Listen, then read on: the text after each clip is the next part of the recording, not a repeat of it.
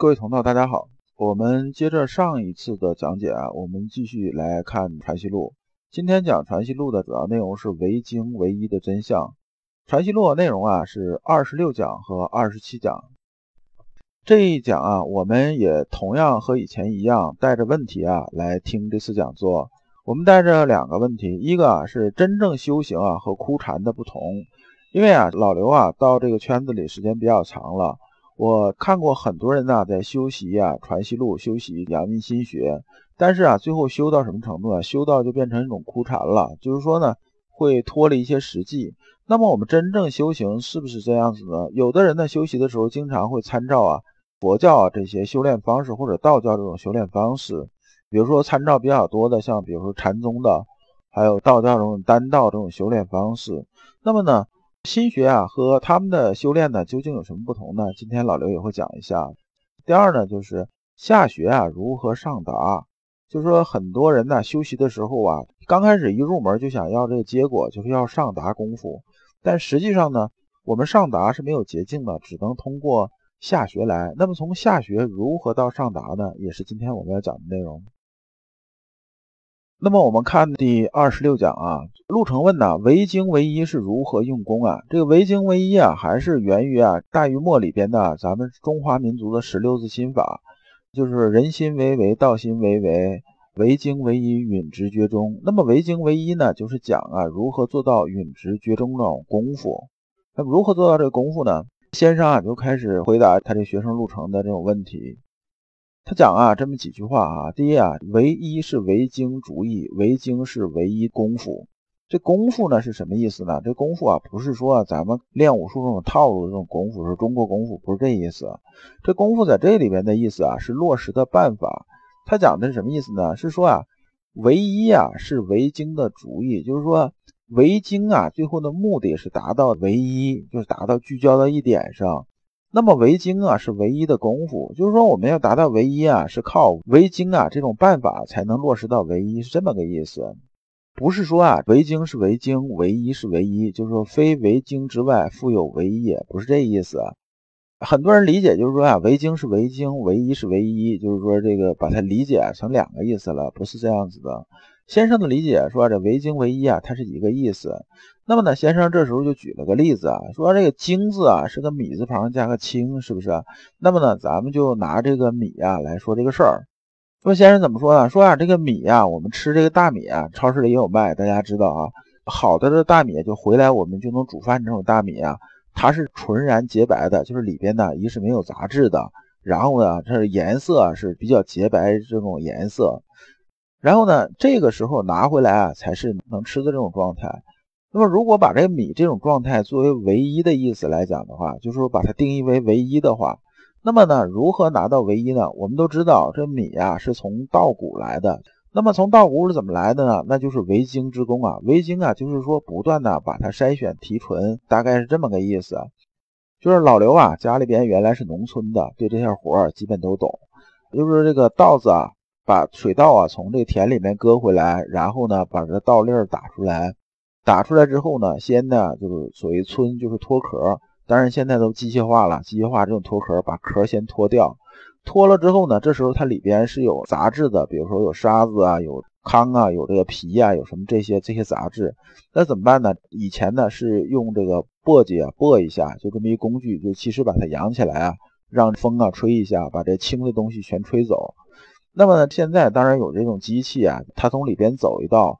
然后就把它外面那些杂质比较轻的东西都吹走了，然后再就是筛筛呢，就是把它里边那种土啊、沙子啊这些相对来说细小的、比较重的、吹又吹不走的，从筛子筛掉，剩下的就比较合格，然后再挑拣，就是有一些啊其他这种杂质可能就是通过前两道的工序弄不掉的，就是挑拣一下。那么经过这几道工序了之后啊，这个米才能吃。当然现在可能还有一个就是洗白啊，就水洗啊、抛光啥这种过程。那么呢，这样的话就米啊就是纯然洁白了。那么这里边讲这个村簸筛拣啊，它就是唯精之功啊。我们看看这唯精啊，无非是让这水稻啊，让这个稻粒儿啊，从稻子这种状态啊，它变成这种唯一这种状态，就是唯一这种状态就是什么呢？就是米啊纯然洁白这种状态。那么老刘在这边也举个例子啊，以前老刘认识一个朋友啊，他们是干嘛的呢？是炼金的。炼金不是说西方那里边讲的炼金术那炼金，他们是到那个就是那种电子市场啊，收什么呢？收那种 CPU。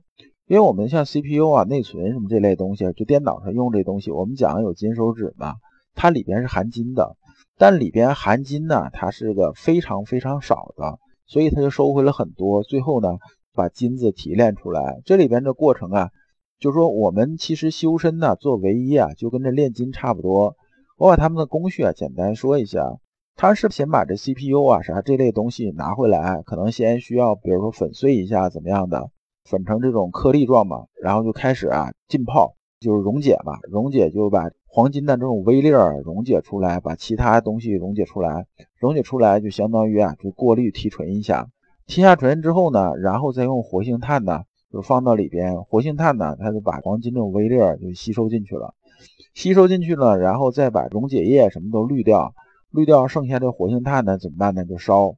烧完之后，咱都知道炭呢，它一烧啊就变成灰了嘛，对不对？就没了，没了，剩下的东西啊才能看到这个黄金才能出来。那最后呢，就是一大堆破破烂烂的什么主板、CPU 啊，什么内存呐，就是电子垃圾嘛。最后就变成什么呢？就变成金灿灿这种黄金了。我们现在平常人呢，妄念如惊雷什么这些东西啊。就是心呢是不纯粹的，里边是有人欲混杂的，混杂东西杂质很多嘛。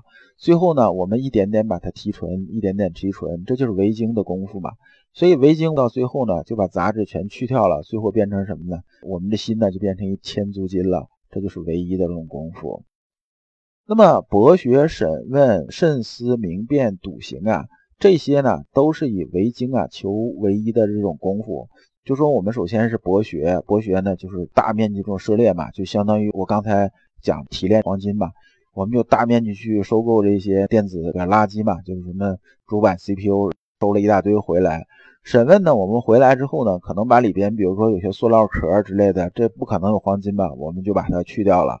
就像审问这种过程，其实就是一筛选吧，筛选然后再慎思嘛。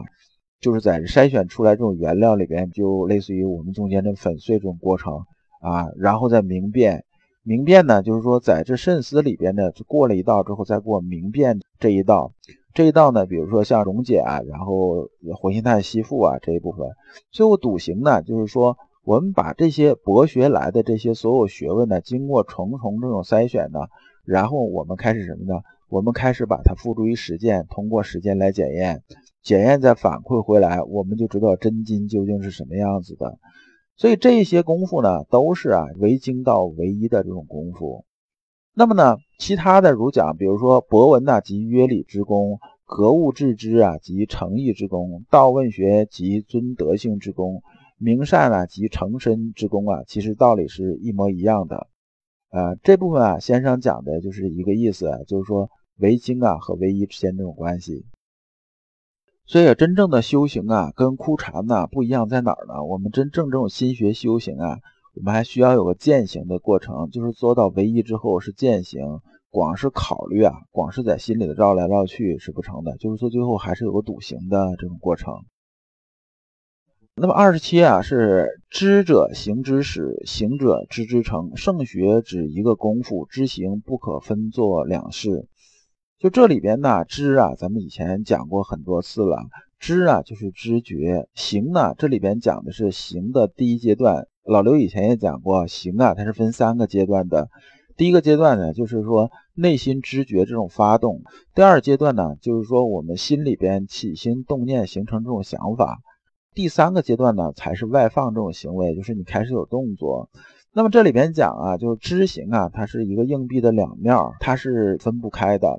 知者行之始啊，是说你任何这种知啊，心里边这种发动啊，都是什么呢？都是你先有知觉。打个比方，就像什么呢？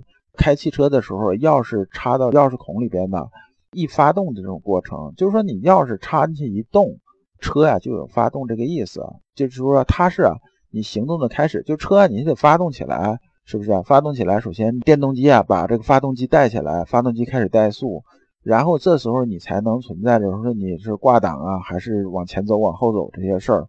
我们行啊也是一样的意思，就是说知是行之始，说的是什么呢？知啊，就是这把插进钥匙孔这个钥匙在一转动这一瞬间，就这意思。那么行者知之成啊，是说我们钥匙啊转到底的时候，这电动机啊就已经开始啊启动啊汽车了，就是行的开始动作就已经开始了。所以圣学啊只是一个功夫，知行啊是不能分作两件事来的。下学上达的功夫啊，其实就在这里边已经说的就比较清楚了，就是说上达呢是要通过什么呢？通过我们不断下学最基本的一些东西啊，你才能达到这种上达。这一讲啊就结束了，我们下一讲讲孔门言志。感谢诸君。老刘啊一直相信修身之道在于互相印证，同道为鉴，共同进步是我们修身的这种必由之路。如果啊诸位同道对老刘分享的内容比较感兴趣，愿意一起交流、聆听更多的分享，可以通过专辑介绍里面的联系方式联系老刘。今天的内容就到此结束，再次感谢诸君。